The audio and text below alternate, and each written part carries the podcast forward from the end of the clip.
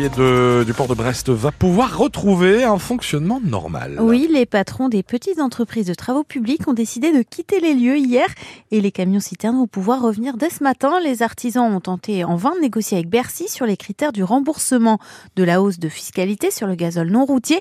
Fin de non-recevoir de l'État qui confirme que la mesure proposée va concerner que les entreprises de moins de 15 salariés et le remboursement en 2025 sera plafonné à 20 000 euros. Fin également du blocage du dépôt pétrolier de Lorient. Le tribunal judiciaire a exigé hier l'arrêt de l'action des entreprises du BTP sous peine d'amende. Un huissier de justice a d'ailleurs été mandaté hier soir par le directeur du dépôt. Information à retrouver sur francebleu.fr Brézizel. Les stocks de poissons se dégradent dans le golfe de Gascogne. L'IFREMER constate pour 2022 que moins de la moitié des espèces pêchées dans cette zone proviennent d'une pêche durable voulue par l'Europe. Et selon l'Institut français de recherche pour l'exploitation de la mer, la situation se dégrade depuis près de 15 ans. La sardine notamment, l'un des poissons les plus pêchés en Atlantique Nord après le merlu, est encore surpêché et sa population a du mal à se renouveler. Cette dégradation peut-elle expliquer le phénomène des dauphins qui s'échouent de plus en plus sur nos côtes? Réponse avec Clara Ulrich, elle est chercheuse à l'IFREMER. On voit euh, les changements dans les populations d'anchois, dans les populations de sardines, qui vont de pair avec ce rapprochement des dauphins vers la côte et donc avec des probabilités de rencontre et des engins de pêche qui ont sans doute augmenté euh, dans les années récentes. Et c'est vrai qu'on a observé des éléments qu'on n'avait jamais observés avant, qui étaient en fait des concentrations d'anchois, de sardines et de spras qui étaient très près de la côte, très près du fond et qu'on ne connaissait pas jusqu'à présent. Donc c'est sûr que c'est les hypothèses qu'on formule que les dauphins se rapprochent des côtes et que le, ils sont obligés de, de, plonger finalement assez profond pour aller chercher euh, ces bancs de proies qui sont collés au fond, qui sont assez peu mobiles.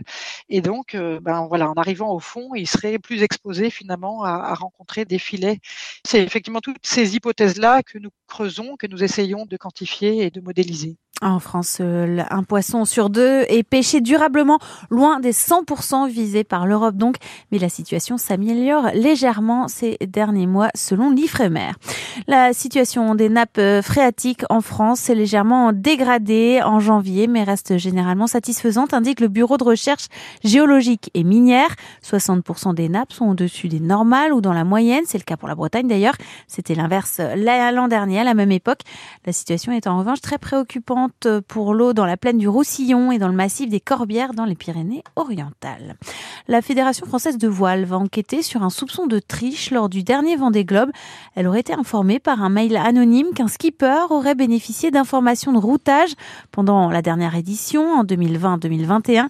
Le comité de course va donc désigner un jury pour éclaircir tout cela. Les volleyeuses de Quimper qualifiées pour les demi-finales de la Coupe de France. Les filles du Quimper Volley ont battu hier soir les de Terville-Florange 3-7 à 1. En hand, les filles du BBH affrontent Nantes ce soir à l'Arena. Rencontre entre les deuxièmes donc et troisièmes de Ligue féminine en tête du championnat toujours Metz. La saison du vélo reprend. Première euh, course par étape de la saison donc pour les Finistériens, le Groupama FDJ, Valentin Madouas et Olivier Legac. Les coureurs sont au départ du Tour de l'Algarve au Portugal à partir d'aujourd'hui et jusqu'à dimanche. On entendra d'ailleurs tout à l'heure à 7h20 Valentin Madouas et on voit l'arrivée prévue d'ici une douzaine de jours si tout va bien pour Charles Caudrelier, toujours en tête de l'Arkea Ultime Challenge Brest devant Armel Lecléache et Thomas Coville. À 6h34.